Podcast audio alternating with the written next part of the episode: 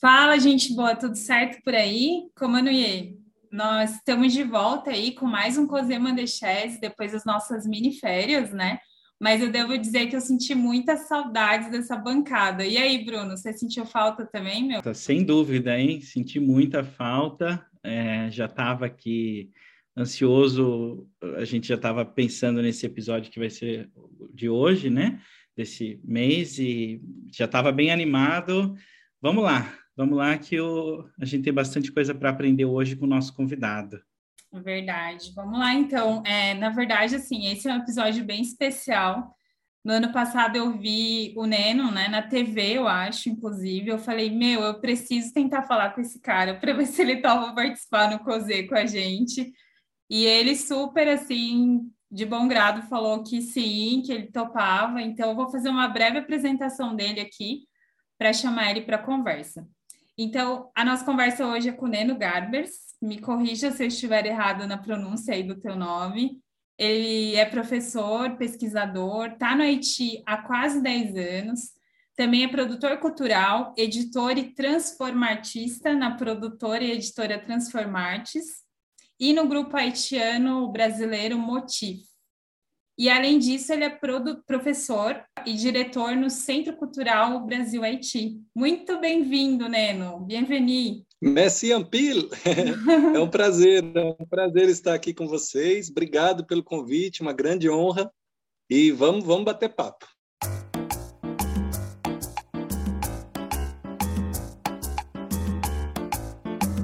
E para a gente começar então essa conversa, a gente quer saber um pouquinho mais de você, né? Primeiro, de onde que você é, né, aqui no Brasil e, enfim, conta um pouquinho para gente de você.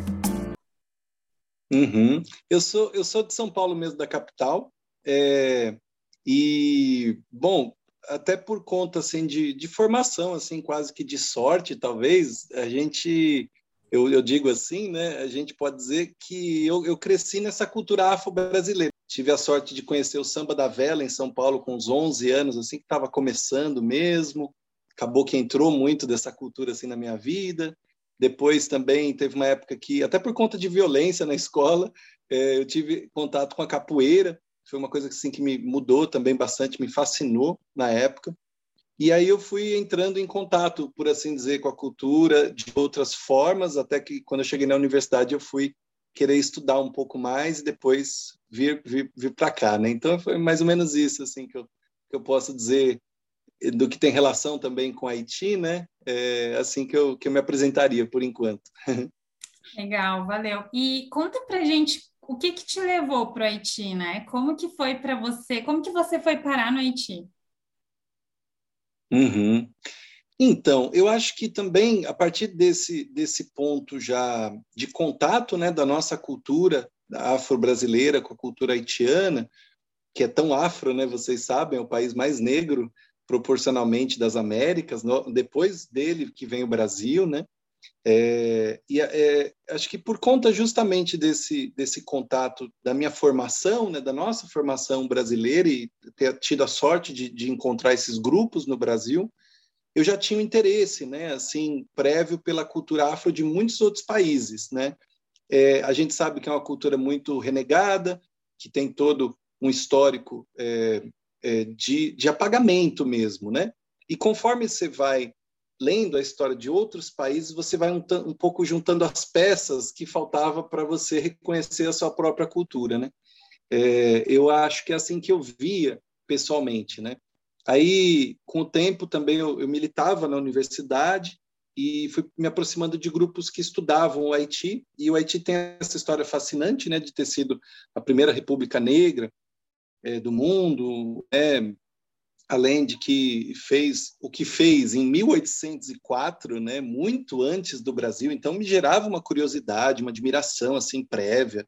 84 anos antes do Brasil abolir a escravidão, você fala, cara, que coisa maluca, como que foram esses 84 anos? Como que foi esse processo, né?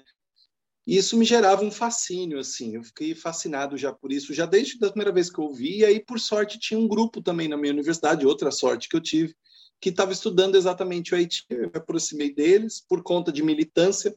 Um colega que era militante também estava lá E aí eu fui convidado assim para ir no grupo conhecer, acabei, como eu era da área de letras, eu estava num curso na época chamado Estudos Literários, eles precisavam de alguém também com esse perfil, e aí eu fui entrando para o grupo até que a gente veio para cá fazer pesquisa.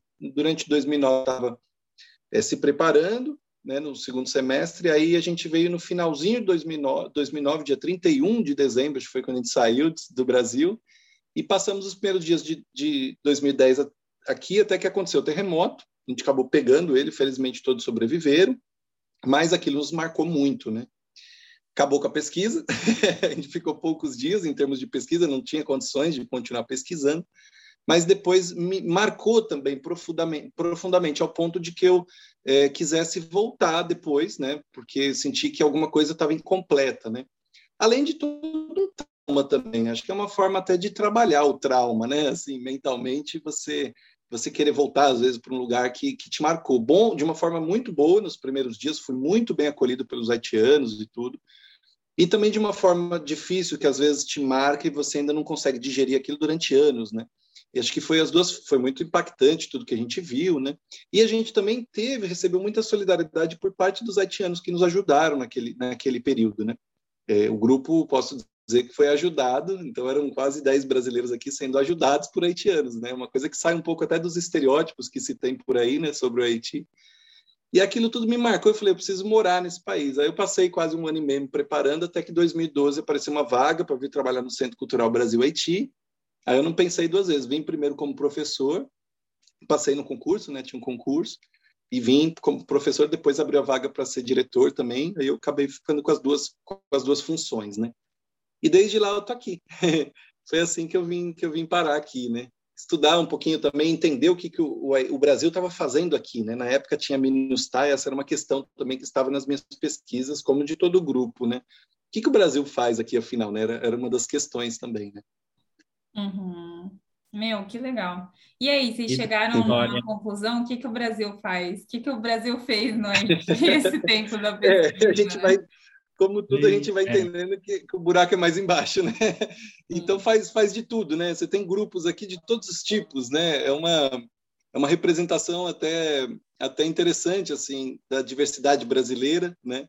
Eu estava falando essa semana com, com, com um brasileiro, quilombola, negro, que faz parte do MST, por exemplo, que está aqui, faz parte da Brigada de Saline, que é uma brigada muito importante nessa colaboração entre os países, e então, por exemplo, tem alguém como ele, assim como tem várias correntes de, de, de, missionários, né, de várias linhas do Brasil, assim como na época tinham militares, hoje não tem mais, além de diplomatas, pessoas que trabalham para ONGs. Então, a primeira coisa que eu fui entendendo é que a atuação do Brasil é mais, é, é, ela é complexa, né, ela é maior.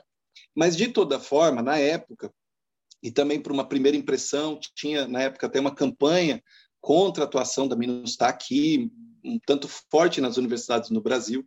Esse era um dos meus pontos principais, assim, de, de pesquisa mais autônoma. Dentro do grupo eu estava pesquisando assuntos mais envolvendo a cultura e a língua, que é com que eu trabalho. Mas, e pessoalmente, a gente tem essa, essa questão, né? O que, que o nosso país faz aqui em termos de atuação do governo e tudo, a linha, né? A linha que é dada também pelo nosso governo. E eu acho que na época a gente tinha essa, essa atuação ainda um tanto polêmica, é, de apoio à missão, e que assim agora morando aqui até hoje é, é, tem sido muito questionada. Dois anos eu fui num colóquio aqui que a gente ainda está pensando sobre o assunto, né? não só por parte do Brasil, mas de outros de outros vários países a atuação aqui, porque senão a gente talvez não estaria como está. Se a atuação tivesse sido inquestionável no sentido de positiva, a gente não estaria na situação em que está, em que o país está muito mais pobre. Infelizmente chegou a recordes de sequestro, é um dos países com maior número de sequestro hoje no mundo é, chegou a ser o primeiro algum tempo atrás aí, então coisas bem difíceis a gente está vivendo e também são consequências dessa atuação. A gente tem que ser muito claro quanto a isso, assim, tem alguns dados que provam isso. Então a gente está ainda entendendo, né, o que, que a gente está fazendo aqui. Mudou muito a atuação, não tem mais a Minustar, mas tem algumas outras atuações também de outros grupos que a gente vai vendo que, que também são interessantes e que estão é, buscando uma colaboração mais horizontal, junto com os haitianos, né, que talvez seja é, o que mais eles desejam realmente. Né? Então é isso. Meu, legal. Acho que, assim, aproveitando o que você falou, né? Você está aí há quase 10 anos, você viu muita coisa acontecer, né? É, o que, que você sente que mais mudou, assim, sabe, em todos esses anos que você tá? Como que era o Haiti quando você chegou e como que tá agora, uhum. assim? É, olha, eu, eu, curiosamente eu tive alguns dias antes do primeiro terremoto, né? Porque teve esse outro terremoto agora em 2021, então a gente tem falado de dois terremotos. Teve terremoto ontem, né? Tá tendo um monte aqui, inclusive está numa época um pouco complicada. Mas esses dois a gente fala primeiro e segundo, pelo menos para nossa geração, né? A gente tem falado. Então, antes da, do primeiro, então antes de 12 de janeiro de 2010, a gente ainda chegou a ver uma cidade que tinha muitas construções históricas, tinha uma pobreza, mas ela não era tão alarmante. É, tinha, por exemplo, é, construções, é, o próprio Santredac, que é, na área da cultura é uma referência, era uma casa com mais de 60, 70 anos, histórica, lindíssima, com a coleção da arte haitiana toda lá, e tudo aquilo estava de pé, né? O próprio Palácio Nacional, então, que é um símbolo também do orgulho haitiano, né? Quando um palácio cai, ele não é reconstruído durante 10 anos, né? Como que, como que as pessoas interpretam isso, né? Então, então acho que o país, infelizmente, foi, foi ferido desde aquele primeiro terremoto. Depois, esse período de 2010, né, de final de janeiro até agora, onde é, a gente pode ver nos últimos anos, assim, 2018, 19, 20, 21, uma dificuldade muito maior em relação à insegurança, é, a gangues, porque eu cheguei a viajar antes de 18, o país inteiro, e não via assim qualquer tipo de insegurança. cheguei a viajar sozinho, cheguei a viajar para muitos lugares assim muito ermos, assim, nunca tive qualquer problema. Eu achava um dos lugares mais seguros que eu já tinha ido. Assim, eu sou de São Paulo, né? A gente sabe que tem muito problema de, de, de segurança em São Paulo. E aí, desde ali, as coisas mudaram, né? E tem sido gradual. E chegamos nesse ápice agora de 2021 com esse número de sequestros e assassinatos assim muito alarmante, com a própria morte do ex-presidente, né, do Jovenel que, que foi assassinado. Então, é, e aí para completar ainda esse outro terremoto que também aba, né, traz todo mundo muito mais para baixo, né, em nível de pobreza. É, depois a gente pode até falar disso. Eu cheguei na região, tem algumas coisas importantes sobre isso, mas é mais na região, né? Mas de toda forma, é quase um terço do território do Haiti que foi muito abalado. Então, não é Porto Príncipe, mas é muito, muito importante também. Então, eu acho que o que a gente tem visto, infelizmente, é o empobrecimento, o aumento da desigualdade, muito gente deixando o país, e a gente vê isso aí no Brasil também, né? A chegada de tantas pessoas. Isso é muito triste. Eu tenho muitos alunos que estão se formando e tal, daqui a pouco, bom, aparecem em outro país, né? E quando às vezes a gente fica sabendo já estão em outro país. Então, é uma sensação assim de você estar tá perdendo a, a, grande força, né? Os cérebros do país, né? Você tem um estado que ficou no estado numa situação muito mais calamitosa, é, com apenas 2% do estado haitiano para menos, assim, tem diminuído isso inclusive. São são pessoas que têm formação às vezes na área, 2% apenas, isso é muito grave, né? E vendo tantos jovens, às vezes formados, saindo do país. E eu conheci muita gente que tentou voltar para cá, muita gente. Voltou, ficou dois, três, quatro, cinco anos e não conseguiu, voltou de novo para outro país. Então, hum. é, é, uma, é uma situação, quando você pensa a sociedade como um todo, muito triste, socioeconomicamente falando. Eu trabalho, felizmente, com cultura e educação. Isso tudo você vê o interesse das pessoas, às vezes, é, continuando, e eu acho incrível, porque aí você acha uma coisa de resistência a estudar em meio a tudo isso, né? Gente que estuda embaixo da luz da rua à noite, uhum. quando tem, né? E às vezes não tem, então e a pessoa trabalha de dia, então você tem esse tipo de situação. Então a gente também vai se energizando disso. Quando você vê um aluno tão interessado, quando você vê a cultura bombando, a gente vai falar disso, assim, tem milhões de, de provas, assim, quanto a cultura haitiana, para mim, assim, é quase como a cultura da Bahia, assim, tem uma coisa muito semelhante, é, de muito, muito rica em várias artes e muito é, potente mesmo, assim, no discurso que tem, no que tenta trazer, grandes instituições fazendo várias coisas lindíssimas, a Focal, o próprio Instituto Francês, várias iniciativas populares, grupos, coletivos. Os haitianos, assim, se apoiam muito na cultura, né, para resistir a tudo isso. Então, por um lado, eu acho que isso floresce bastante, tem florescido nos últimos anos, grandes artistas aparecendo e tudo mais, apesar dos pesares. Muito, muito interessante tudo isso. É, e, e, você já falou até um pouquinho, mas eu acho que seria interessante se você, não só para mim, porque eu também não, não sei, mas para os que estão nos ouvindo também, é esse centro, Centro Cultural Brasil-Haiti, né? É, essa instituição é uma instituição do governo brasileiro no Haiti? É isso? É, que iniciativas essa instituição promove? Eu queria saber um pouco mais disso. Claro, é isso mesmo. O Centro Cultural Brasileiro está ligado à Embaixada Brasileira aqui, faz parte do setor cultural da embaixada. Ele também faz parte de uma rede do Ministério das Relações Exteriores brasileiro, que tem mais de 24 centros culturais e mais alguns núcleos também, que eles chamam núcleos de estudo quando são um pouquinho menores, né? E então ele faz parte dessa rede que, felizmente, nos últimos anos tem se fortalecido no sentido de ter mais troca de experiências entre esses centros. Isso, felizmente, está acontecendo. Estamos nos chamando de rede. Quando eu cheguei aqui, a gente ainda não se via dessa forma. E, e ele tem como missão, teoricamente, aí eu já trago o debate, eu trago a informação, mas já vou trazer o debate. A gente, como brasileiro, tem que pensar nisso. É, ele, teoricamente, tem cultura brasileira fora do Brasil, né? É isso que esses centros têm como missão. Mas quando você chega num país como Haiti e você tem um centro que se chama Brasil-Haiti, é, a gente acaba aprendendo muito a gente acaba vendo demandas da própria cultura local por atividades que envolvam a cultura local e não só venham para ver uma atividade exclusivamente da cultura brasileira. E também, do ponto de vista histórico, quando você vai vendo né, raízes em comum, também do ponto de vista cultural, você fala, nossa, por que não fazer, por exemplo, uma relação entre o Congo haitiano, que é um ritmo, e o samba, que eles são tão parecidos e têm a mesma origem. Como não? Então, quando o haitiano vem num centro como esse, e aí essa linha de trabalho que eu felizmente pude ter a oportunidade mesmo de, de trabalhar é a interculturalidade. É a gente também, como brasileiro, se reconhecer no que está acontecendo aqui, no que o Haiti já oferece como raiz, inclusive para nós brasileiros. O Haiti tem alguns pesquisadores que dizem tem mais de 400 ritmos, um país desse tamanho mais de 400 ritmos. Muitos deles não tem mais no Brasil. Quer dizer, será que a gente não tem aqui alguns dos ritmos que infelizmente perdemos no Brasil também? Porque isso acontece, né? Até com os processos de aculturação e tal.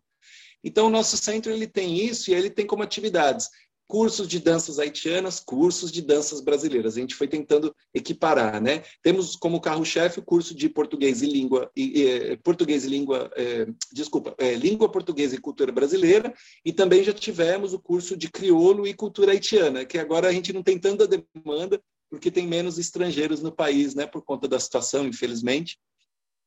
Então, tem isso. Aí tem uma biblioteca que se chama Milton Santos, com quase atualmente 9 mil volumes, é, que com o tempo a gente foi também fazendo ela ser mais haitiana, um pouquinho, ter livros em crioulo e ter livros em francês, e não só é, livros em português, até porque é uma das únicas bibliotecas públicas da, daqui da região. Aí já tivemos de tudo: curso de informática, ateliês de pintura, é, tem curso de capoeira sempre também. Isso, esses cursos que eu falei até aqui foram quase sempre desde o início do centro. Né? E aí alguns ateliês que vão aparecendo, projeções de filme, debate, é, e por aí vai. Essa, agora tem também, já faz uns cinco anos, a gente tem uma cafeteria, que então tem coxinha, pão de queijo, podemos fazer algum prato especial em algum evento, feijoada, essas coisas. Então, é mais ou menos assim que a gente tem, tem trabalhado. É, né? é, um, é um pedaço do Brasil no Haiti, eu estou vendo, né? É, exatamente. Que também vai trazendo para o Brasil um pouquinho do Haiti, porque conforme os brasileiros vêm, eles vão aprendendo e vão levar. Alguém que vem fazer uma conferência, acaba sendo, sempre tendo uma troca com os haitianos e vai virando um pedacinho também do Haiti no Brasil. Muito legal. Muito interessante, muito mesmo. E aproveitando então aí que você está falando, né, do, do Centro Cultural, como que é a cena cultural haitiana, né? É, a cena uhum. independente, uhum. assim, eu fico pensando como é que é aí. É, eu posso dizer, infelizmente, também, que a maior parte da cena cultural haitiana ela é independente, né? Ela é civilization, né? É coisa assim, sem grandes investimentos. Ficou mais assim, mas é curioso porque também a ida de alguns, de alguns artistas abre uma parte da cena cultural para novos artistas. Então, aqui é muito comum, por exemplo, na música, que é uma coisa muito rica, o Haiti é uma referência realmente na música. Você vai para a República Dominicana, você encontra muita gente que conhece músicas haitianas, apesar de boa parte da música ser feita em crioulo. É, e aí você tem muito assim, você tem um baixista que é extremamente conhecido, tal. Aí quando ele chega lá na casa dos seus 25, 30 anos, ele começa a ficar tão conhecido, começa a ter propostas para sair do país, ele sai.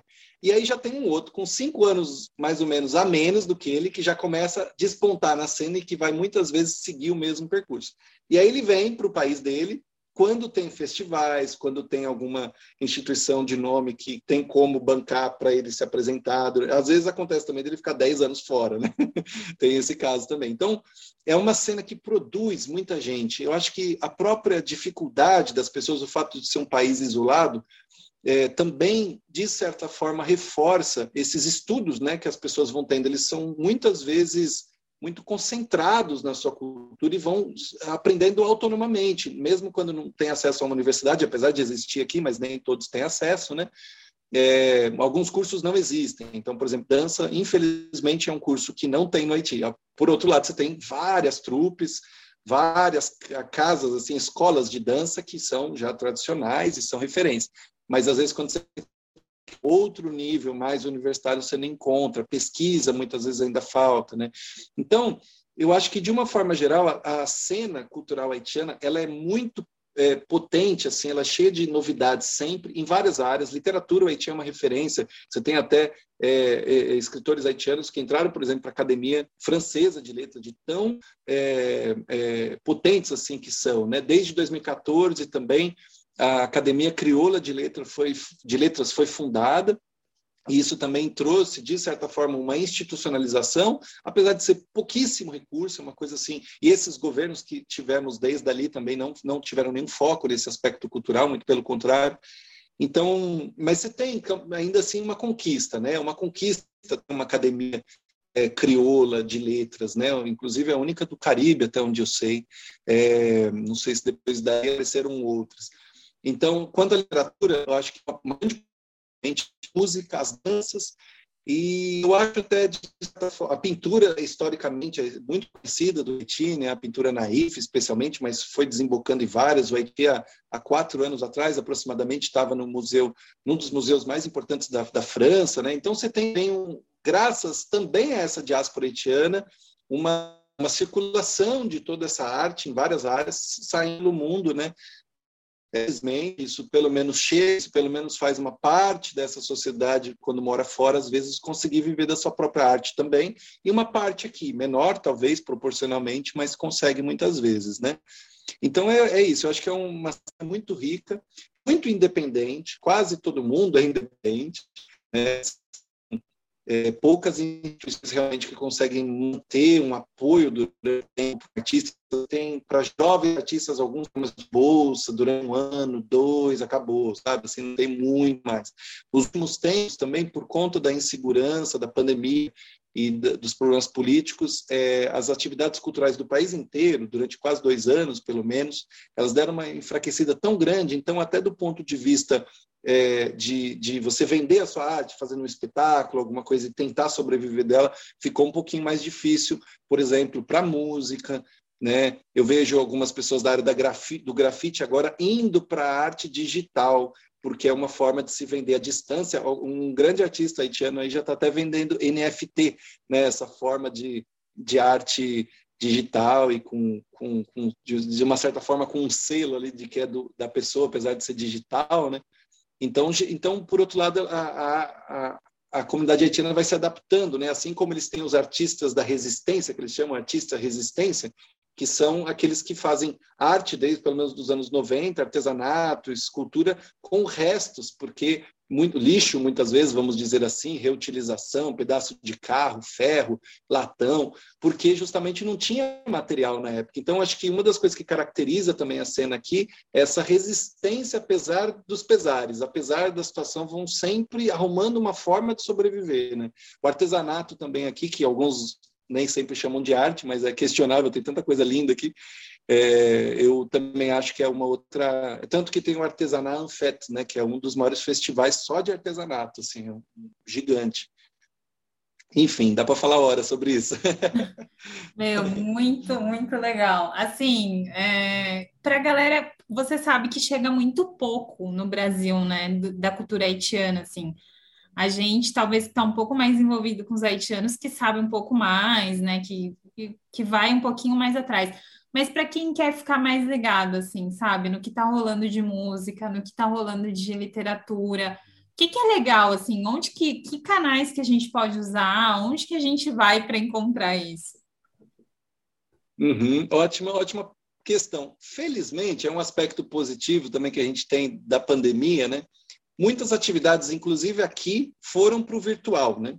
O nosso próprio centro teve algumas conferências sobre isso, um pouco mais da cultura brasileira por, por algumas razões, aconteceu umas duas, três conferências, mas a Focal, que, é, que se chama, a, a sigla quer dizer Fundação Conhecimento e Liberdade, se eu fosse traduzir, é, Fundação Connaissance à Liberté. Eu acho que é uma das maiores instituições, tanto de cultura quanto da área de estudos aqui, estudos um pouco mais nessa linha é, crítica, né? uma linha crítica. Eles têm bolsas de estudos, inclusive, tem uma, uma das melhores bibliotecas do país, e eles têm tido muitas atividades online, sensacional. Então, por exemplo, agora você vai lá na página deles, é, Focal com K, né? E eles eles têm quatro, cinco filmes por mês, muitas vezes raros de você encontrar, você teria que entrar em contato com o diretor, porque aqui é muito assim, você não tem uma biblioteca pública, você não tem tantas atividades, então né, você tem que às vezes entrar em contato direto com o artista. Por outro, mais fácil aqui também, né? É um país menor e tudo.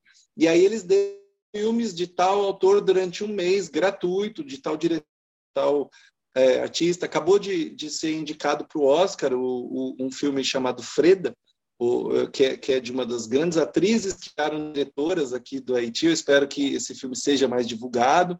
Aqui já, já foi, né? Espero que chegue também em português, por exemplo, ou pelo menos já tem tido o início de, de legendagem para outras línguas. Isso eu já vi que já estão começando, tanto que já está aparecendo em festivais por aí.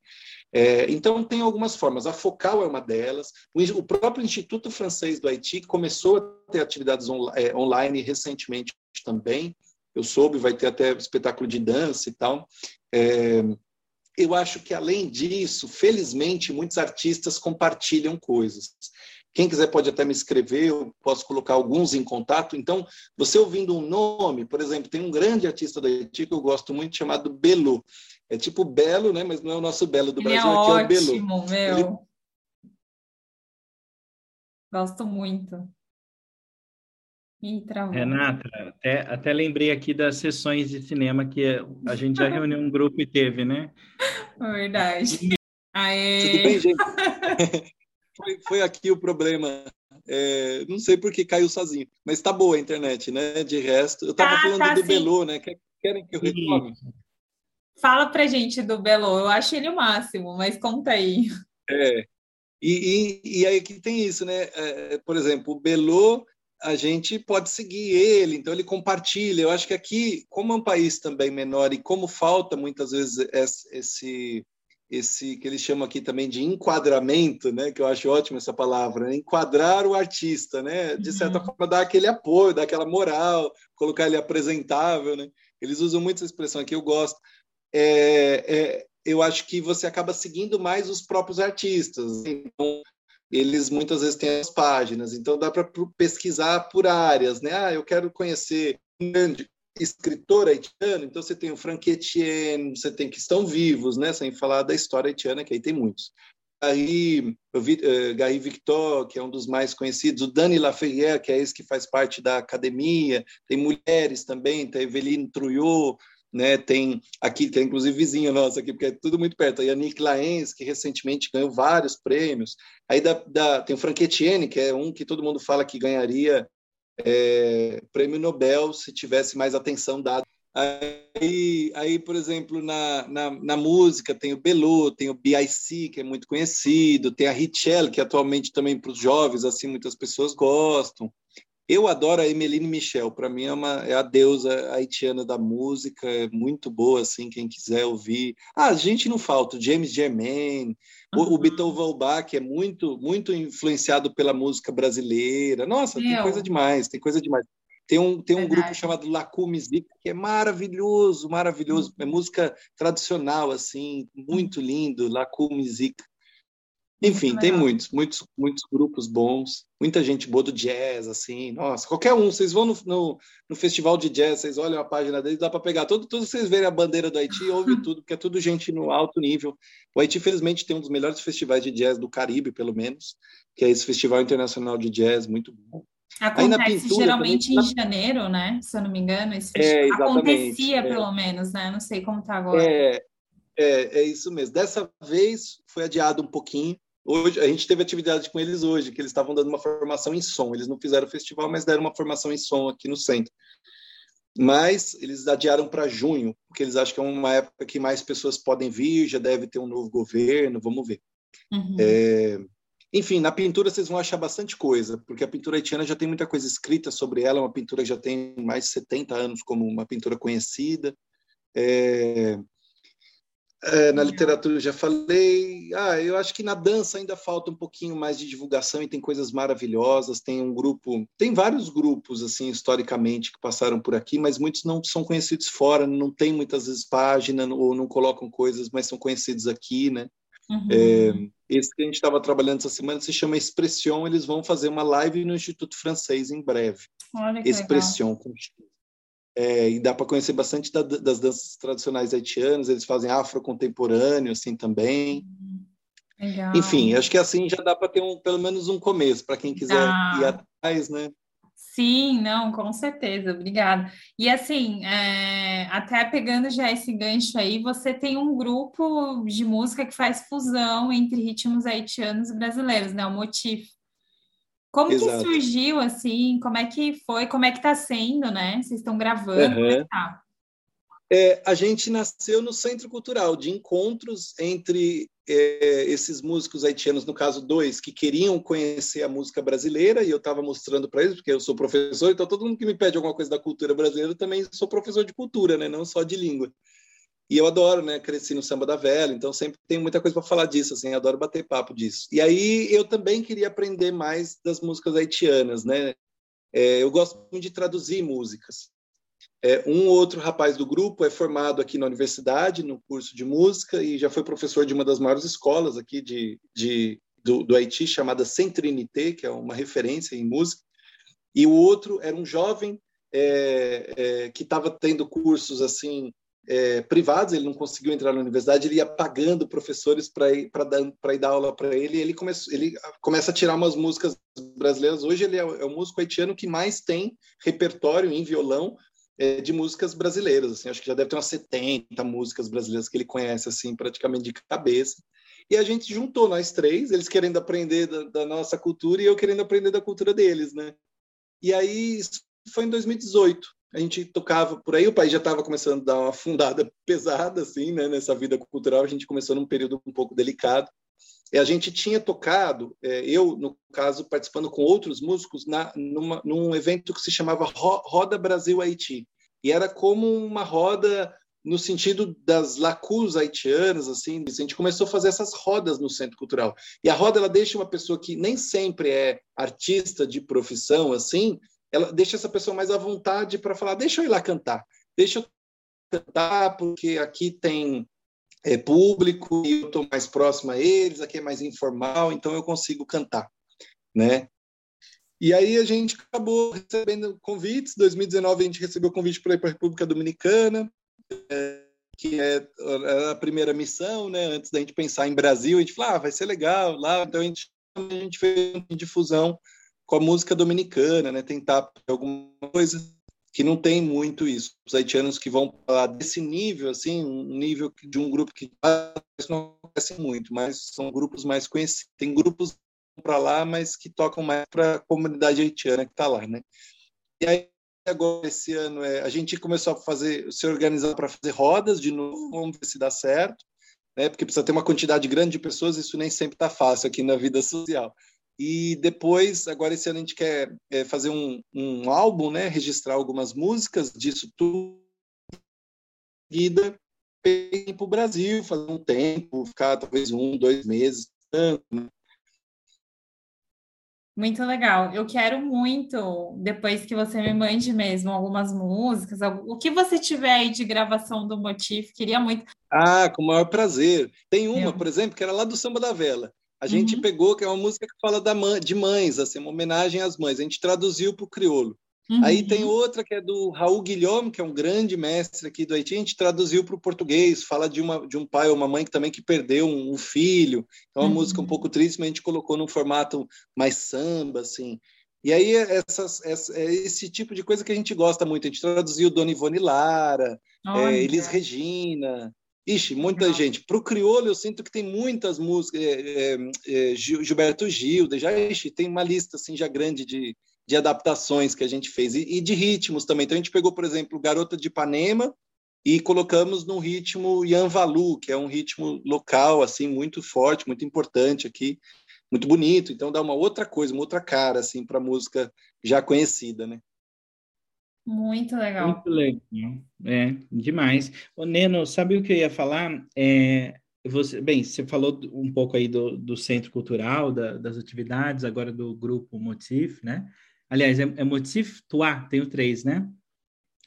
É, a gente Sim. chama motivo, mas o 3 foi ah, tá. para o underline, para a pessoa é, então. achar a gente com, com mais falar. facilmente, né? Porque é um se nome você... muito conhecido. Uhum. É, se você puder falar aí para o pessoal como eles. E até se tiver. Tem algum outro projeto além desse, se quiser falar também para o pessoal seguir na, nas redes é, sociais, é, achar. Com o maior prazer. Se, uhum. se vocês procurarem Motif Underline 3, já, já vão nos achar né? Arroba Motif Underline 3. E agora, no mês de fevereiro, a gente vai fazer a nossa primeira live. É, a gente. É uma Legal. live que a gente convidou, convidou alguns músicos da música haitiana que já tem uma relação com a música brasileira, que tem influência da música brasileira e que conseguem fazer também essa fusão. Então, teve o Pierre Gauchery, que para mim é tipo um Baden-Powell haitiano, assim, é muito ninja. Ele compõe estilo brasileiro, compõe chorinho, compõe samba, é um cara assim extraordinário e mistura com as músicas locais, é um mestre mesmo aqui de muita gente. E convidamos o Uli Saint-Louis, é, ou Uli Saint-Louis também, o pessoal costuma dizer que é também um cara muito influenciado pela música brasileira, que tem uma, uma voz assim, assim de outro mundo, muito gostoso ouvir ele. E, e, eles vão, vão ser dois dos nossos convidados. Além disso, a gente teve a, a Jazu Eda, que é uma dançarina e que, é, por minha sorte, é minha companheira também, e que uhum. fez também umas fusões entre as danças haitianas e danças brasileiras. A gente convidou ela para dançar nesse dia. E, enfim, a, a, a live é essa. Vai, vai ser. Eu ainda não tenho o dia exato, mas vai ser no começo de fevereiro, na segunda semana. Opa, Bom, eu quero estar tá lá com certeza. Vou deixar o, o arroba, né, do, é do Instagram, né? Sim, é do Centro sim. Cultural Brasil Instagram, Haiti. Facebook e no ah. YouTube também temos. É, Instagram, Facebook e YouTube. Opa. Ah, ok. Do Centro Cultural, eu estou vendo, é em francês, esse Centre Culturel Brasil-Haïti, né? Exatamente. Ah, Exatamente, então, é assim a gente mesmo. vai deixar lá também. Tem algum outro... Eu vi aqui também, uh, tem a editora também? Bom, isso é um projeto que eu estou começando, é, até porque minha é. formação é em literatura, então é, depois de, dessas coisas todas que a gente vai vivendo aqui, a gente acaba escrevendo, né? Então essa editora eu estou fundando agora, é, e a ideia é publicar autores brasileiros aí, a, aqui, na verdade, e autores haitianos aí. É, uma das, das primeiras fases assim que eu gostaria de trabalhar é mais isso. Talvez no futuro dá para expandir até para autores caribenhos, porque tem muita gente boa aqui na região também que eu acabei conhecendo. E aí, para começar, eu que vou publicar um livro é, que é um pouco sobre. É, até tem a ver com, com, com uma pergunta que a, que a Renata tinha me feito, que é um pouco sobre como a Haiti me mudou, né, o que, que transformou em mim. Eu vou falar um pouco disso num livro. E esse ano deve, deve sair aí. Que legal, muito, muito bom. É, muito é, e é por essa editora. o pessoal aí que, que siga, porque são muitos projetos, como todo mundo está tá vendo, né? Sim, são muitos projetos e que bom, que legal a gente ter contato, né, com tudo isso aí que está vindo pela frente.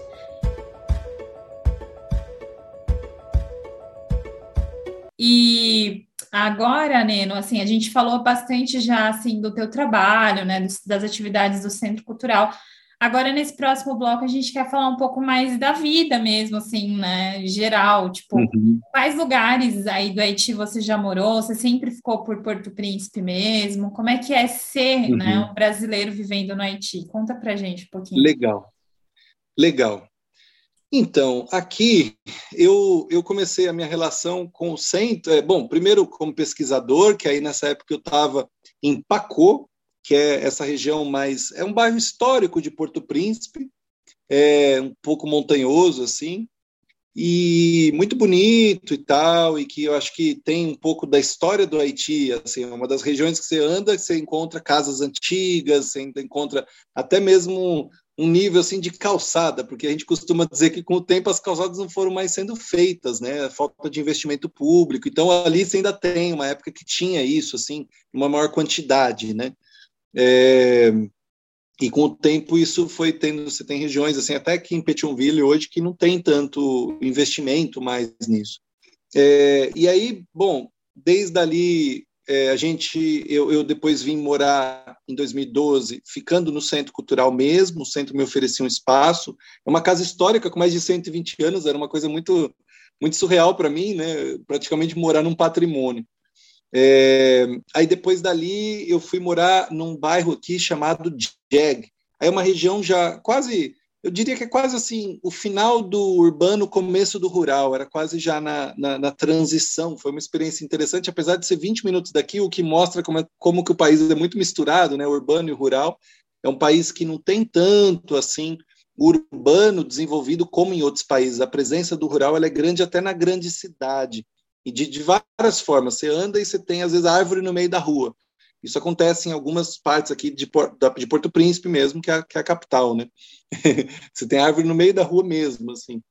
É, inclusive aqui, numa, uma, uma, parte muito central da cidade, tem uma, inclusive. É, e às vezes envolve questões religiosas, né? Você, às vezes aqui não, não desmata da mesma forma como outros lugares. Claro que tem um desmatamento absurdo, mas não é qualquer árvore que, que é derrubada por razões espirituais, muitas vezes e tal. Então, ali eu morei três anos em Jeg, que é essa região, assim, já, já indo para as montanhas, assim, muito gostoso e tal. E eu acabei de mudar é, para um pouco mais perto do centro cultural, até por conta da insegurança e tal, que é numa, é, no, é, como a gente fala, é, tanto essa última casa como essa agora que eu estou, é uma lacu, né? Tipo um quintal de uma família. Né? É, é aqui que eu moro e acaba, você acaba estando um pouco próximo, né? Da, da, da, família ou das pessoas que moram nesses lugares, né? Entendendo um pouquinho da rotina delas, né? Uhum. Etc. Então, outra, outra casa que eu estava morando em Jag também era assim, né? Então, eu não morava mais no centro, mas estava sempre né, nessas, nessas lacus, né? É praticamente isso, assim, em termos de vivência, né? De, de lugar onde morar. E com o tempo, eu fui também viajando. E felizmente deu tempo de viajar, então eu fui para o Cabo Haitiano. Assim que eu cheguei aqui, era meu sonho, e em 2010 eu não consegui por causa do terremoto. Aí eu fui para a Cidadela duas vezes, assim, pouquíssimo tempo. Ah, Jacmel, que é uma cidade também litorânea, com uma história muito bonita, muito histórica, a cidade, inclusive a família da minha companheira de lá. É, depois eu fui conhecer Jeremi, que é a cidade dos poetas, lá no cantinho é, do país, ali perto também tem o, o CAI, são duas regiões que, que, duas cidades que sofreram, inclusive, tanto com o furacão em 2016 quanto com esse último terremoto de 2021, e são, assim, até resistências, assim, perante a tudo isso. Você vai, assim, se aprende muito, ainda mais eu fui agora, pós esse último terremoto, assim, tentar levar algum apoio, né, e, e enfim, é uma experiência que até quando é triste, né, por uma razão difícil, é muito engrandecedor, assim, né? Tem, tem vários fatores, assim, e não só, ah, a gente levou ajuda, é aquela coisa, assim, de você apoiar alguém, você se sente bem, é muito mais do que isso, é você ver a solidariedade entre eles sendo muito profunda, aquela pessoa que tem pouquíssima coisa, né, podendo ajudar uma outra, tentando ajudar uma outra, articulando para ajudar uma outra, né? é muito legal isso, assim, então, e se aprende muito, isso é muito bem recebido, mesmo pós essas, por exemplo, essa última catástrofe, eu fui para lá, e o pessoal, assim, eu comia seis vezes por dia, porque o camponês dali, por exemplo, não sofre muito com falta de comida. Eles podem não ter muita diversidade, né? Mas eles têm a terrinha deles e plantam, né? Trabalham uhum. muito, então é, você come muito bem, assim, você vai na casa de um, tem que comer, você vai na casa do outro, tem que comer. Uhum. Então, é esse tipo de coisa, assim, que também é importante falar do Haiti. Eles têm um trabalho, assim, magnífico, muito importante, muito duro, muito, muito é, fundamental para o país, precisa de apoio apoio, né? Nem sempre as pessoas sabem, mas nessas pesquisas a gente vai descobrindo, né? O arroz, por exemplo, que chega aqui, é estrangeiro, especialmente norte-americano, chega com subsídio. E ele é assim desde muito tempo. Né, pelo menos 30 anos é assim. Isso, essa é uma das, esse é um dos grandes fatores que fez é, existir mais êxodo, êxodo rural ainda vindo aqui para Porto Príncipe muita gente deixando o país, porque começou a ser praticamente um massacre do ponto de vista econômico. As pessoas não conseguem se manter com o que elas plantam, né? Então elas às vezes têm o que comer, mas não têm dinheiro no bolso nem para levar um filho para a escola, né? O que todos aqui também têm como um princípio muito grande, assim, filho aqui na, na escola para o haitiano é uma coisa fundamental. Eu vejo uhum. gente se sacrificar muito por isso, né? Então a gente vai assim dentro do possível, né? Viajando, assim, deu para viajar um tanto antes e até depois, quando a situação ficou um pouco mais difícil. Por exemplo, ano passado quando eu fui, foi um período que deu para passar por uma região que hoje está dominada por gangues, mas não estava dando para passar, que tem os seus riscos. Infelizmente, não sugiro fazer isso assim sem contato, né?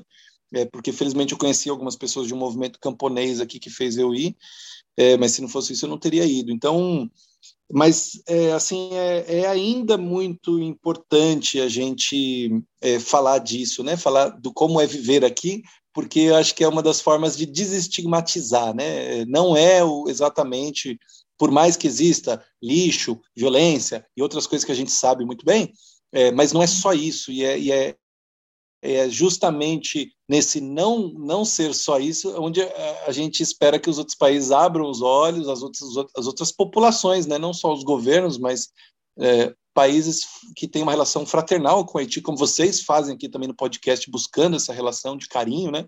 É, que a gente consiga juntos é, apoiar esse, esse não só isso, né? seja lá o que for, mas uhum. vamos então descobrir juntos e tentar dar um apoio para que as pessoas não precisem sair da, da forma muitas vezes tão é, degradante eh, como uhum. saem daqui, né? A gente soube como esse ano passado aconteceu, aí tanta gente tentando ir para outros países, às vezes de uma forma muito desesperada, né? Porque Sim. como que faz, por exemplo, um haitiano passar pelo Brasil e para os Estados Unidos, mesmo tendo alguma coisinha no Brasil, às vezes tendo um dinheirinho, por quê? Porque ele precisa enviar dinheiro para a família Exato. e o real não está valorizado, ele precisa ir para os Estados Unidos achando, sonhando que vai ganhar mais, né? E às vezes se arrisca e perde tudo que tinha, às vezes, entende? É, é, é justamente por um amor à terra dele, é por uma conexão com a família dele.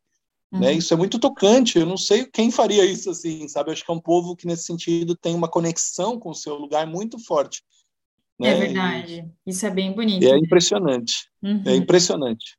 É verdade. E como né? que, que é assim a tua vida aí no Haiti, né? O que, que você gosta então, mais? Me conta. É, é, hoje, assim, é, a, até considerando essa história assim de ter viajado, eu acho que felizmente eu tenho um circuito. Eu até me sinto assim, até tenho brincado que eu tenho me sentido mais haitianos nos últimos anos, conforme os problemas apareceram mais, que é uma coisa que não estava no, no, meu script também, né? Eu não estava imaginando que isso ia ser assim. Então, é, felizmente deu porque para viajar que é uma coisa que eu adoro, mas que nos últimos anos eu não tenho feito tanto quanto eu gostaria, né? Uhum. É, foram duas, três viagens assim, um ano, uma coisa bem pouca para quando você está num país lindíssimo como esse, com um povo acolhedor, é estranho, né? Poderia uhum. viajar muito mais. Então, é uma coisa que eu não tenho feito tanto. Felizmente, as atividades culturais e, e essas atividades até pedagógicas, conferências, tudo me ajuda muito a, acho que a, primeiro é ocupar a cabeça quando tem alguma situação, porque você tem um luto, né? Você tem essa preocupação. Eu tenho conhecidos que faleceram por, por razões, às vezes, evitáveis, né?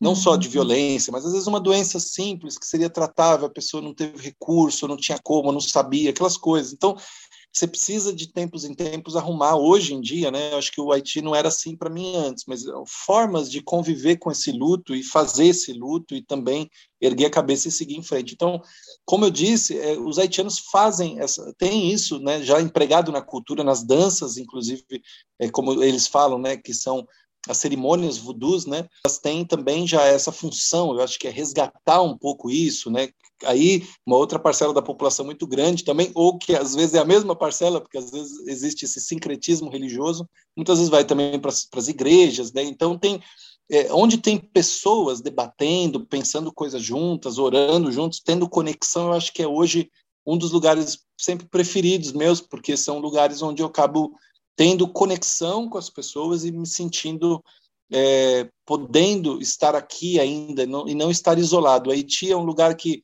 é muito comum quando tem é, problemas assim, tem ah tem alguma tem uma polêmica, né? Tem um rumor aí, ah tem um rumor de que vai ter um, um terremoto ou vai ter um, um tsunami, assim, tem às vezes esse tipo de coisa. E aí todo mundo sai correndo. Aí foi ver, não era nada. Não, alguém criou o rumor, ou se enganou, não sei. Então é muito coletivo, tudo aqui é muito coletivo. As pessoas são muito conectadas. Se elas já são conectadas estando fora do Haiti, você imagina estando aqui, né? Elas são é. muito conectadas entre elas e, e, acho que você compartilha disso ao estar aqui, né? Uhum. Os medos, uh, uh, também as alegrias, né? Eu acho que hoje é uma das coisas que me faz mais contente ter essa conexão, porque a gente passou o um período da pandemia, também esses outros períodos assim, sem tudo isso, né? Muitas vezes, ou pelo menos tendo menos, né? Ou tendo com preocupação, né? Você sai, mas você sai preocupado. Essa coisa da pandemia aqui foi uma grande questão, porque a gente não sabe como isso se desenvolve exatamente em todos os lugares. Em cada lugar é uma experiência. Aqui tem menos pesquisa, né?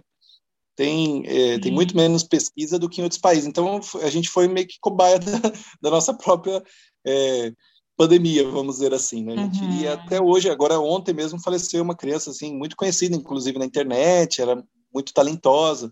Aparentemente foi Covid mesmo.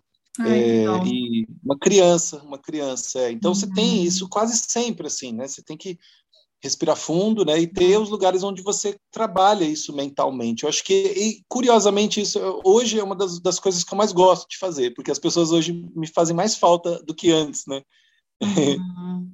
É, por causa das relações também que você foi construindo, né? E tudo isso. É, e é o que me, também consegue me fazer me manter aqui nesse período que é um período mais difícil, onde muita gente deixou o país, né? Felizmente eu tenho essa rede hoje, né? Se eu não tivesse, seria muito mais uhum. difícil mesmo. Sim, mas como é que é a visão assim do haitiano para um estrangeiro vivendo aí? Eu queria saber um pouco isso, assim, sabe? De ser o gringo uhum. aí, né? Como é que é isso? É, eu ia, é. eu ia até falar isso, uh, Renata, da, de, de choques culturais, digamos, né? Assim, é. adaptações, porque é interessante até porque a nossa proposta aqui é trazer um pouco do Haiti para os brasileiros e às vezes algumas coisas entram em é um choque cultural né, inicial, mas uhum. se você tem algo para comentar, é, ajuda né, até a, a, esclarecer alguma coisa. É verdade, é verdade. Eu acho que também tem um ponto que é importante, né? A gente está falando de um país que tem esse histórico é, é, com a escravidão tão forte, né? E que tem as consequências disso tudo, né? Existem na, na, sociedade haitiana existe uma certa relação quase que de degradez de cores. Pessoas que são um pouquinho mais claras, às vezes têm um pouquinho mais até de privilégios na sociedade, quando não são realmente herdeiras de famílias que tinham um pouco mais de recursos, por exemplo, em tal época. Né? E uma parte da elite haitiana, uma parte considerável dela, quase quase ela toda, na verdade, é branca, chega a ser branca da minha cor, assim, que, né? não é não é um, não é uma cor tão misturada, vamos dizer assim, uma cor, vamos dizer assim, misturado sempre somos, né? Mas assim, não é tão visível, né? Não é, por exemplo, o que eles chamam aqui de mestiços ou mulatos, não me chamariam assim. E a elite é assim, tem elite aqui quando você olha, você fala, nossa, é um alemão, né? E, e então, eu acho que a gente tem vários Haitis, né? E eu tenho a minha experiência como estrangeiro branco. Isso vale ser ressaltado, né? Assim como existe também no Brasil essa questão, né? É diferente a vida, né, de uma pessoa branca, de uma pessoa negra. Infelizmente, em vários sentidos, vocês entendem do que eu estou falando, né? Então, eu eu tenho um colega, por exemplo, que é brasileiro negro, esse colega que inclusive é quilombola, e ele fala de, uma, de experiências diferentes. Por exemplo, agora eu sou mais visado nesse momento do que ele em algumas regiões. Né? Isso me choca, isso me choca bastante, porque eu não sou visado dessa forma no Brasil. Né? É claro que pode ter ainda um pouco é, alguns aspectos que alguém pode falar, ah, esse aqui talvez tenha um pouco mais de recurso, a pessoa, mas não como é aqui, onde quase todo mundo praticamente é negro, né, no que seria a nossa classificação de negro no Brasil, eles têm vários outros nomes para isso aqui, vários degradês que, com diversos nomes, mas é, é, isso aqui é, é, realmente impactante num país onde eu acabo sendo tão visível, né? Isso, esse foi um dos maiores impactos quando eu cheguei aqui, porque isso é muito diferente da minha realidade. Eu ainda mais ainda, ainda ia no samba, em lugares onde também tem uma grande quantidade de negros, mas eu não era é, visto tão de uma forma tão diferente assim. Era um pouco mais o Brasil é um pouco mais miscigenado, né? E mas o que uma das coisas que acho que me choca, ainda choca, é a distância que tem assim mental, cultural entre o, o, haitiano e o estrangeiro, o estrangeiro e o haitiano, né? Quando eu digo nos dois sentidos mesmo, porque o desconhecimento nosso sobre o Haiti é, tem coisas assim que acho que infelizmente eu não deveria ter conhecido quando já era tão adulto, eu deveria ter conhecido muito antes assim sobre o Haiti e vice-versa deles em relação a nós. Uma das coisas um pouco tristes de, de se ver isso também hoje é a própria questão da vacinação, assim. Aqui eu acho que essa, essa criança, por exemplo, que faleceu, é, pelo que eu entendi, do, é, as pessoas que, que, tavam, que eram responsáveis por ela não levaram ela é, para o hospital com medo de chegar lá e alguém dar uma vacina. Primeiro, que ninguém dá uma vacina, ela já estando doente. Né? Segundo, que é um medo da vacina por si só. Então, é todo um medo de conhecimentos que, às vezes, aqui, por uma por uma, por uma carência muito grande de investimento público e tal, eles não têm tanto acesso a uma série de conhecimentos assim até um pouco mais é, é, científicos, por mais que exista a universidade, por mais que tenha uma série de espaços, mas não é suficiente para que isso seja popularizado como em outros lugares ou então na língua deles, né, especialmente no caso crioulo, né. Enfim, e tudo isso eu acho que é uma, é uma, é uma tristeza que me é uma, é uma diferença que me traz uma tristeza e me traz um choque quase todo dia. Ainda esse choque ele ainda acontece, entende? Ele não foi só quando eu cheguei aqui, ele ainda me, me choca porque ainda assim eu tenho as minhas diferenças, né? E devo levar elas por muito tempo. Então essa parte é um pouco diferente assim na minha cabeça, assim é difícil de entender o quanto a gente ainda está distante, o quanto aqui ainda é, acaba não tendo uma série de direitos, enquanto a população aqui acaba não tendo uma série de direitos, né, a, a direitos humanos mesmo, de uma forma geral. É, o quanto eu acho que aqui, por mais que tenha essa história de luta, é, ainda é um país muito agredido. Eu acho que o Brasil já sofre também com uma série de dominações há muito tempo internacionais, mas aqui eu acho que é um nível assim tão desumano, mas tão desumano, é, que é difícil assim aceitar. Eu, eu, eu vendo isso aqui, vivendo a consequência disso também, muitas vezes sendo afetado por essa consequência, isso tudo me choca bastante até hoje. Assim, isso não muda, né? Quando eu cheguei, por exemplo, lembro de ter haitianos é, que também me viam, né, entrando na questão da Renata, como eles, como eles me veem, né? Eu acabo sendo na cabeça deles, de uma forma geral, num primeiro momento, aquele, aquele estrangeiro que está é, tá fazendo dinheiro no país, né? Muita gente que veio para cá veio por interesses muito pessoais, às vezes, né? Até, até em relação, seja até quando você vem com, como voluntário. Muitas vezes você vai para um outro lugar, você tem também no currículo, que você fala, ah, passei seis meses no Haiti, isso gera, abre portas, todo mundo sabe disso, né? No caso de algumas profissões, tiveram realmente um, um, um dinheiro a mais vindo para cá, né? ONGs, tem, às vezes duplica, triplica o valor que você recebe quando você vem para um país como Haiti, militares, no caso de brasileiros, por exemplo, recebiam o salário no Brasil em reais e recebiam o salário da ONU ao mesmo tempo em dólar. Então, é, é, é, baseado numa realidade também, essa ideia de que a pessoa vem para cá para ficar rica, assim, né? mesmo que nem sempre fica rica, mas realmente tem algum recurso que entra. Então, eles muitas vezes vêm assim. Mas com o tempo, podendo ficar aqui, né, cruzando com as pessoas na rua uma, duas, três vezes, cinco anos, dez anos, né, agora quase dez anos, aí vai mudando. E eu também fico mais contente de ser reconhecido mais como pessoa do que como uma categoria apenas, né? Porque a gente não é só uma categoria, por mais que a gente também faça parte dela, né? Então hoje é assim, né?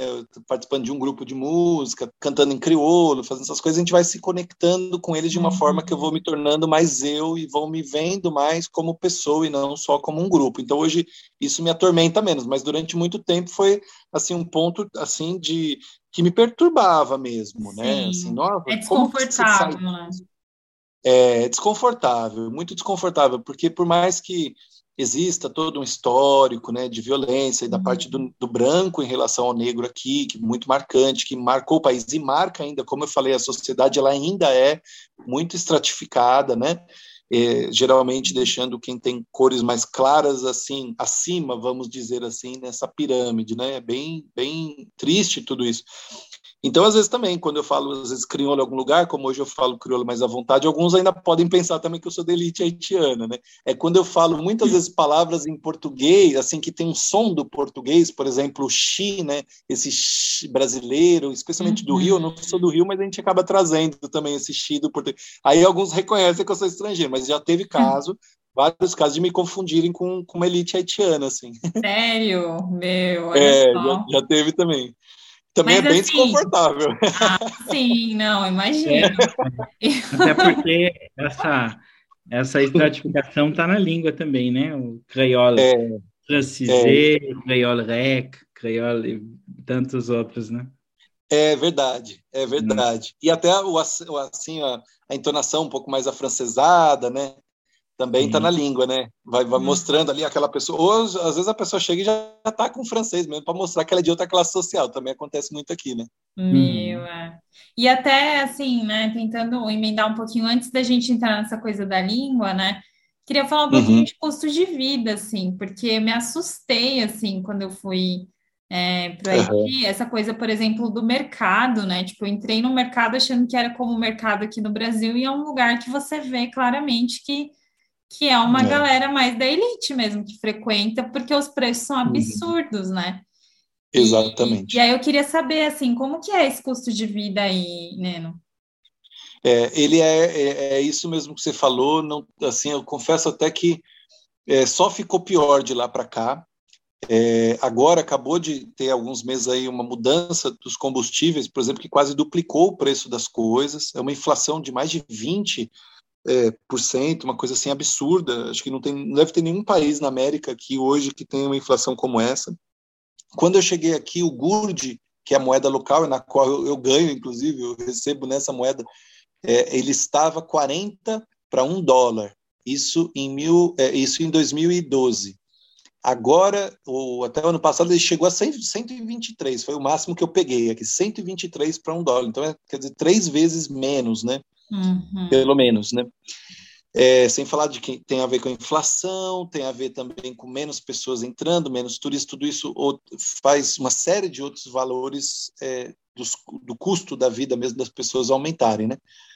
É, o que acontece é que os haitianos eles têm essa conexão do meu ponto de vista com a terra mesmo, como eu falei, é um país um tanto rural, eu acho que é isso que mantém esse país ainda de pé, né, de certa forma, às vezes caindo por, por razões bobas, né? Assim, uma doença muito simples, como eu disse, pode às vezes vitimar uma pessoa fatalmente, né? Mas é, eu acho que eles não vão nesses supermercados, tanto que aqui, quando começou a ter esse tipo de supermercado, muitos chamavam supermercados de blanc, quer dizer, de estrangeiros ou de brancos, né? Assim, nesse sentido de estrangeiro, porque aqui o blanc é, o, é sinônimo de estrangeiro, né?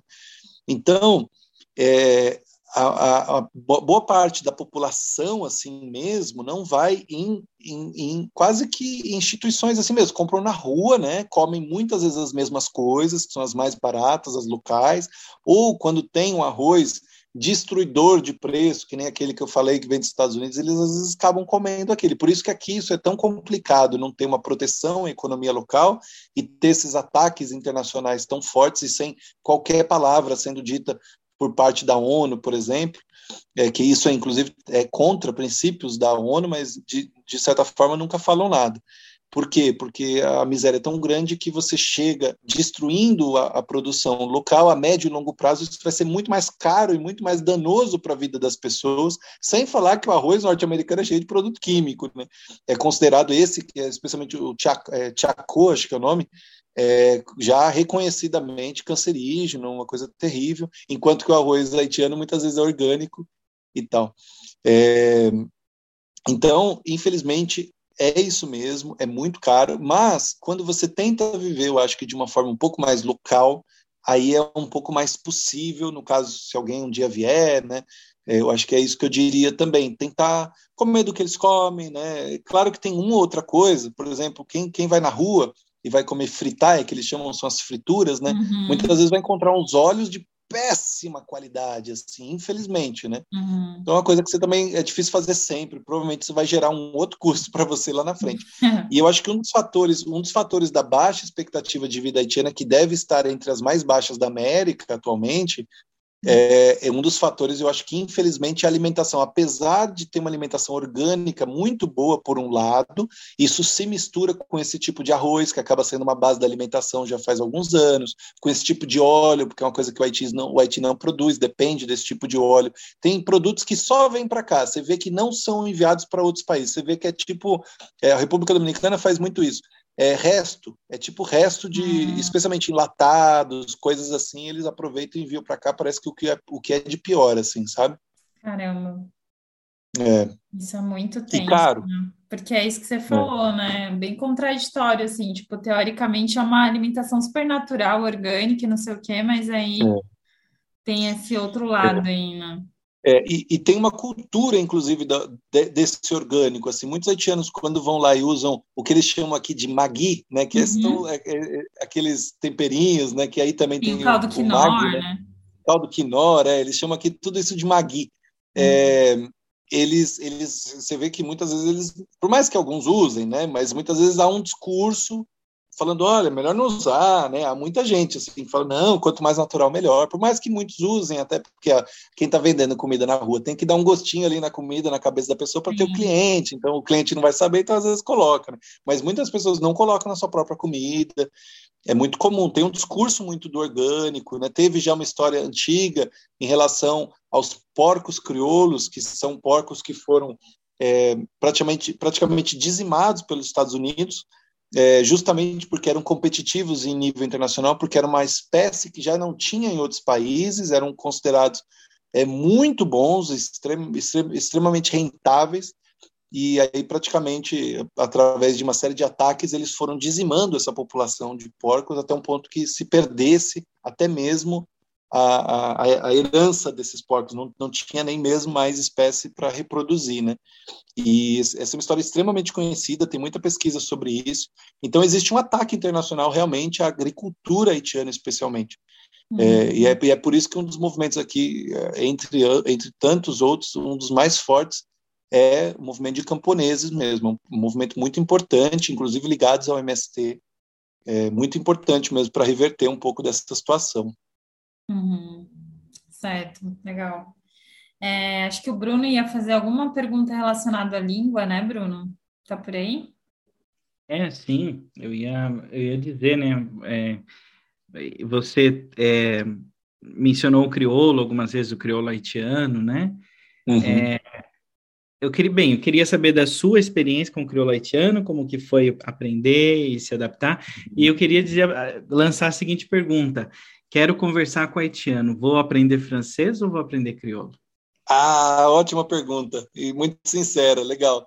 É, eu acho é, que foi o seguinte, da, da, parte da minha aprendizagem, eu quando vim nessa naquela primeira viagem, uma das, da, das intenções era aprender crioulo. Eu tinha chegado a ter, sei lá, é, dois encontros com o grupo para começar a aprender isso no Brasil, mas não chega, não chega a ser um curso, né? Então nem tinha iniciado realmente um curso antes de vir.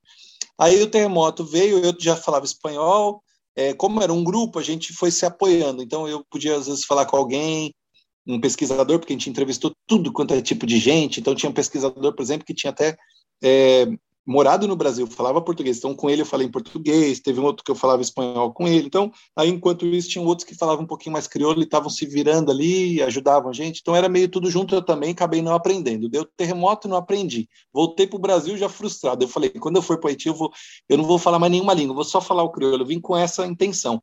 Aí, nesse meio tempo, eu continuei estudando francês. Então, 80% do vocabulário do crioulo vem do francês.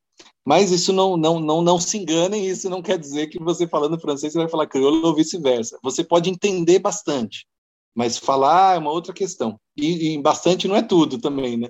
Então, tem uma hora que, quando eu vim, eu, eu, eu decidi, assim, no primeiro mês, que eu não ia falar francês, é, para eu tirar esse crioulo da gaveta e perder o medo. Aí o que eu fazia era ir para a rua, porque eu, eu não comprava tipo comida pela semana, eu comprava quase todo dia, eu ia na rua fazer as compras, porque isso me provocava, né, a ir lá. E quando você tem que negociar preço é ótimo, porque você você tá tenso também, você começa assim tirar crioulo do bolso que você nem sabia que você tinha, né? Tá perdendo dinheiro ali, né? E aqui é assim. é tudo negociável, né? Uhum. Desculpa, Bruno, não ouvi. Não, é isso mesmo, né? Na, você tem que, para fazer a negociação, tem que falar a língua do, da pessoa, né? Exatamente. E aqui, é. e aqui não, você chega na rua, não tem nada escrito, né? E como eu falei, você não vai sempre no supermercado. Apesar de com o tempo eu acabei cedendo um pouco mais ao supermercado em alguns momentos, mas inicialmente era só na rua.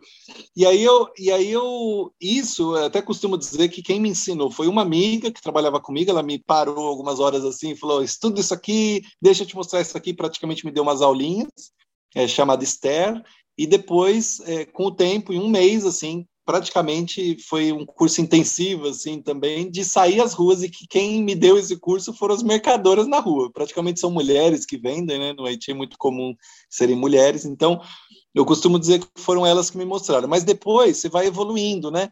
É, aí eu fui tentar ler, então ela me ajudou muito, essa minha amiga, outras pessoas também. Eu gosto de literatura, isso me ajudou. Aí eu ainda não ouvia bem, demorei muitos anos, acho que para ouvir bem, assim. Eu achava muito rápido. Aí hoje, por exemplo, que eu não acho que a gente para de estudar, né?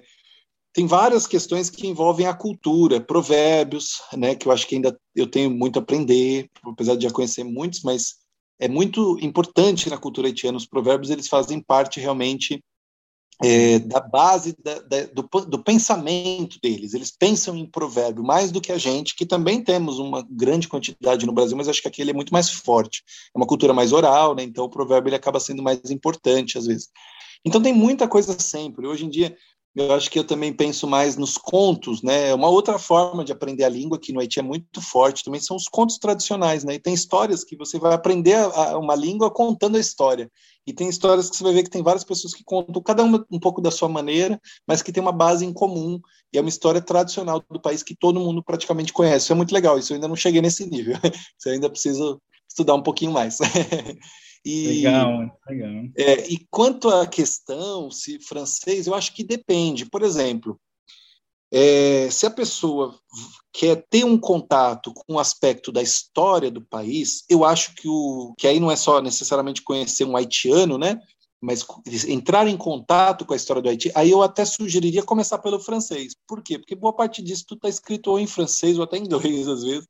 Tem poucos livros em crioulo ainda sobre isso. Alguns já têm, infelizmente, mas ainda são pouquíssimos. Os mais importantes ainda são em francês, do Jean Prismarx, o próprio Antonio Firmin, que é uma referência para quem estuda é, ainda, ainda no século 19 ele já estava falando da igualdade de raças, o quanto aquilo era importante, ele estava rebatendo um monte de racista na época, e foi uma referência mundial para esse, esse, esse combate, ele é haitiano, tudo foi escrito em francês, então, além de que é um francês de época, né, então, mais ainda a gente precisa estudar.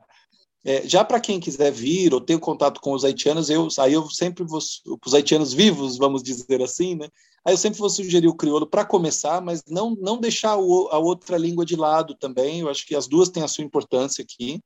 É, mas o crioulo, ele vai no coração, né? O humor também é uma coisa que demorou mais tempo para chegar para mim, e ele é fundamental para as relações, né? Rir das piadas, né? Entender as piadas e compartilhar, às vezes traduzir uma piada do, do português para o crioulo, tudo isso vai fazendo parte. Então, isso tudo se dá muito mais em crioulo do que em francês. Raramente, tem algumas piadas, claro, em francês, algumas histórias, tem tudo isso que está vivo na cultura, claro, mas você vai ver que tem uma intensidade diferente, as pessoas participam menos, às vezes até riem menos. Se tem uma palavra complicada, complica a vida de quem está entendendo ali, né? É, eu acho que é menos é menos vivo. O francês ele é menos vivo hoje na cultura haitiana. E com o tempo, até por uma questão de trauma colonial, os haitianos foram aderindo a outras línguas. Então você vai ver que tem muitos que falam é, não só o português também, mas é, como que vem antes ainda em quantidade, o espanhol e o inglês, e muitos vão fazendo essas comunidades nesses outros países e adotam o inglês como uma forma de não adotar o, o francês, entendeu? É uma forma de falar, é diferente, não é, não é o meu colonizador, né? Assim, é, mesmo, é. mesmo que hoje em dia tenha uma dominação norte-americana, né? Mas de toda forma eles não vêm nem sempre assim. É uma forma de sair um pouco daquela daquela região desconfortável ainda colonial que, que às vezes alguns sentem que persegue a eles, né? Uhum. É, bem, resumindo, creole parler, creole comprendre. É, eu acho que é grosso é isso. É, é grosso é isso. Mas o francês é fundamental também, acho que para conhecer uma série de coisas daqui, especialmente escritas. Sem dúvida, sem dúvida. É. É, eu, bem, eu vou só falar rapidinho, né? Porque a gente não teve também muito tempo de conversar, e eu estou aqui só pensando é, que a nossa conversa poderia durar vários episódios de podcast, né? Verdade. Meu, é, é eu estou trabalhando, legal. É, trabalhando uh, com alguns projetos envolvendo justamente ensinar crioulo para haver mais intérpretes de crioulo haitiano no Brasil. Né? Ah, que legal! Acabei que um legal. projeto agora com a, a Fundação Memorial da América Latina e hum. coisas bem por aí. Que bacana! é, é, eles, a... eles iam fazer uma exposição recentemente sobre o Haiti no Dia da Consciência Negra. Eu acho que deixaram para o próximo ano colocar o Haiti como país homenageado no Dia da Consciência Negra no Brasil. Foi exatamente, exatamente. É, bem, é isso, né? É, é, pensando nesse lado aqui no, de, dos que estão no Brasil, acolher também os haitianos na sua língua é muito importante, né? É muito importante, muito importante. É verdade. Mas é, mas é. é. Aí nessa, assim, no que você estava falando da língua, assim, né? Você acha que essa foi a parte mais difícil de o que levou mais tempo para se adaptar ou teve outra coisa, assim? É, até quando você me perguntou isso, assim, numa conversa que a gente teve antes, né? Eu, eu, pensei assim bastante. É, eu acho que sim, mas eu acho que o que hoje eu eu já, já dei a resposta em outros momentos que era o crioulo, porque eu continuo estudando, a gente nunca para. Mas eu acho que hoje o que é mais importante, assim, é quase que um lado subjetivo, tanto da mentalidade, mas especialmente da religiosidade. É, vocês sabem, né, que o Haiti é um país que tem muitas crenças, né, não só é, o voodoo ele é tão importante na cultura que a gente costuma dizer que até quem até quem é protestante tem uma cultura voodooizante no sentido que acredita muitas vezes em todos aqueles, aqueles signos, né, em todos aqueles é, é, é, até mesmo símbolos né, da cultura. Então, eu acho que isso ainda é uma questão, porque, por exemplo, eu tenho minha, minha companheira haitiana, né, e quando eu tenho às vezes alguma dúvida de um termo ou de uma de um comportamento de alguém, por que que tal pessoa usou tal cor em tal dia? Né? Então, por exemplo, quando, quando alguém falece na vida de, de, de alguém, né, tem, você perde uma pessoa, não se costuma usar é, a cor vermelha depois nas suas roupas durante um certo período, é, porque senão aquilo, na crença, é uma questão de crença, tá deixando bem claro, é, que nem sempre então é racional, a gente tem uma série de crenças no Brasil, desde passar debaixo de escada, entre outras, né, esse, esse tipo de coisa, é, a pessoa acredita que, ou, ou, a comunidade, na verdade, acredita que se você usa vermelho depois da morte de uma pessoa próxima a você, você foi responsável pela morte daquela pessoa, entendeu? Olha só. É, isso para mim é uma coisa que é muito difícil, porque isso tudo não está escrito, né? Eu gosto de ler, mas então você tem que ter experiência com a comunidade para entender isso. É quando eles às vezes estão rindo de uma coisa, ou quando vê uma história aqui, uma ali, aí você vai entendendo com o tempo, entendeu?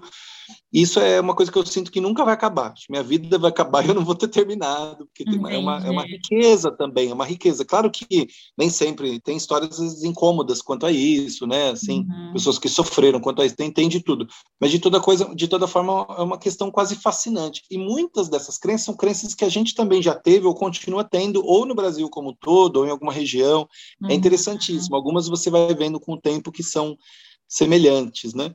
Sim. Então eu acho que isso hoje é a resposta, pela primeira vez eu falaria isso para alguém, é a resposta mais é, é a resposta que eu daria. O mais difícil de aprender tem sido essa subjetividade e, e com as crenças assim gerais, né, da população que tem muito essa base, né, pelo que você É, exatamente. E é fascinante, é muito interessante. E se você não compreende isso, você sente às vezes que falta alguma coisinha para você entender uma piada, para você entender por que, hum. que alguém falou tal coisa, por que, que alguém tem tal costume de usar tal roupa, né? É, e, e por aí vai. Entre outras tantas, eles têm muitas, especialmente com crianças recém-nascidas. Ah, você não pode fazer isso se não acontece tal coisa. Você não pode fazer tal coisa se não acontece aquilo outro. Aí tem uma série de limitações, né? É muito interessante e é, é fascinante, realmente. Agora sim, né, a gente chegando aí no fim da nossa conversa, a gente queria saber um pouco o que, que o Haiti mudou, né, em você. O que que, ah. qual a transformação, né, que te trouxe e tal, esse tempo todo que você tá por aí. É, É, essa questão acho que eu nunca vou ter uma resposta que vai ser fixa, vai estar sempre mudando, né?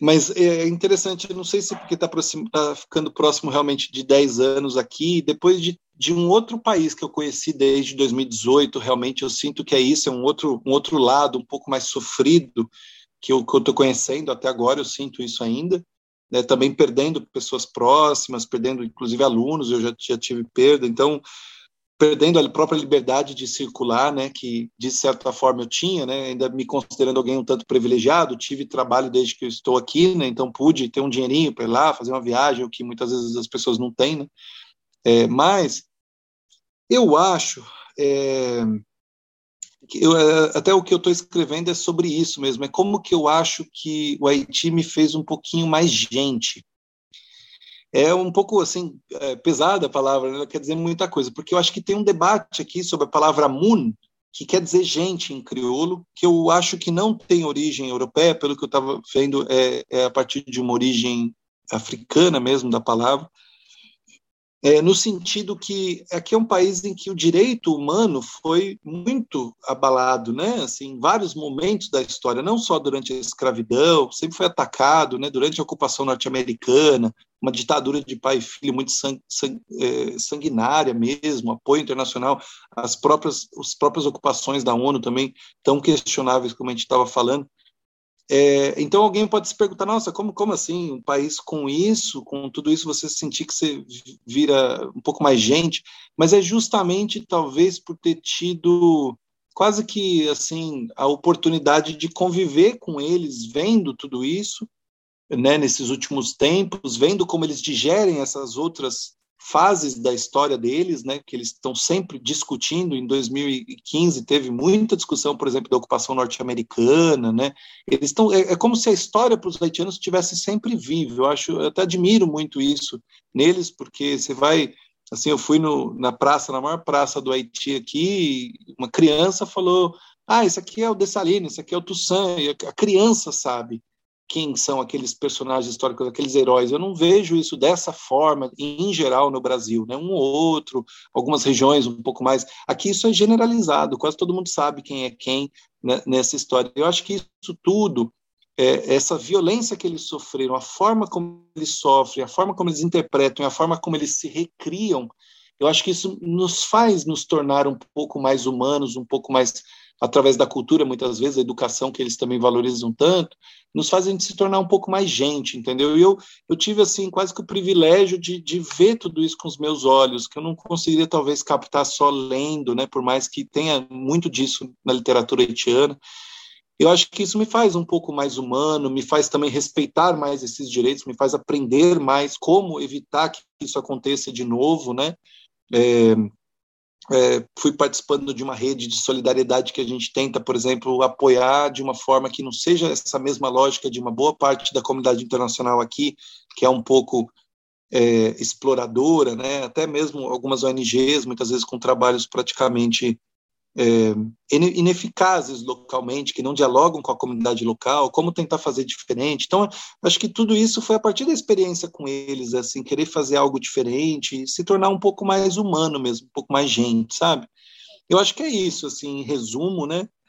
É sempre uma resposta diferente que eu vou te dar se você me perguntar uhum. isso de novo. Não, mas muito legal, muito legal mesmo. Assim, ouvir toda a sua experiência aí, né? A tua jornada, tudo que você está fazendo aí no Centro Cultural com a galera toda, meu, é muito, muito legal. Muito obrigada mesmo, assim, por ter aceitado, né? Por, por estar tá aqui com a gente hoje. Obrigada mesmo. a gente espera que, que tenham outras conversas também, né? É. Eu que agradeço. A porta sempre está aberta. Quem sabe a gente faz até alguma coisa juntos aqui. Eu quero saber mais também de como vocês chegaram a fazer um podcast tão interessante sobre o Haiti. É muito interessante isso. Eu fiquei assim, quando você falou, eu não pensei duas vezes, porque eu falei, eu quero conhecer vocês, eu que vou entrevistar vocês. Poxa, que legal. Muito, é, é um prazer para a gente também estar nesse projeto aí, né, do, do podcast. É uma coisa que a gente faz por, por, paixão mesmo, por querer descobrir também junto, né, com outras pessoas que também estão uhum. é, nessa coisa da cultura haitiana e tal. Então uhum. é isso aí, gente. A gente está chegando no fim aí do episódio. É... E, né, de novo, muito obrigada, Neno, pela participação. É... Faltou o Frank aqui hoje com a gente, né, Bruno? Ele ia gostar muito também da conversa. Pois é, nosso representante oficial do Haiti. É, ah, que é nosso amigo haitiano que está aqui com a gente sempre, né, nos, nos programas, mas hoje, infelizmente, ele não, não pôde vir. Sim, Perdeu sim. o Frank, mas depois você escuta aí o episódio. e... Perdeu, mas é, tanta coisa, né, Renata, que sem dúvida a gente vai achar mais coisa e convidar o Neno outras vezes. Oh, com certeza. Vai ser sempre um prazer, vai ser sempre é. um prazer. Meu, muito legal mesmo. Gente, é, obrigada para vocês também que estavam aqui ouvindo a gente, que participaram dessa conversa aí. Aguardem os próximos episódios, né? E vamos finalizar o programa, como sempre, com música, né? Provavelmente uma música do Motif, é. né, Neno? Será bem-vindo, vou, vou, passar para vocês. Beleza, então, valeu, gente, obrigada e até o próximo episódio. Bye, bye. Mais, pessoal.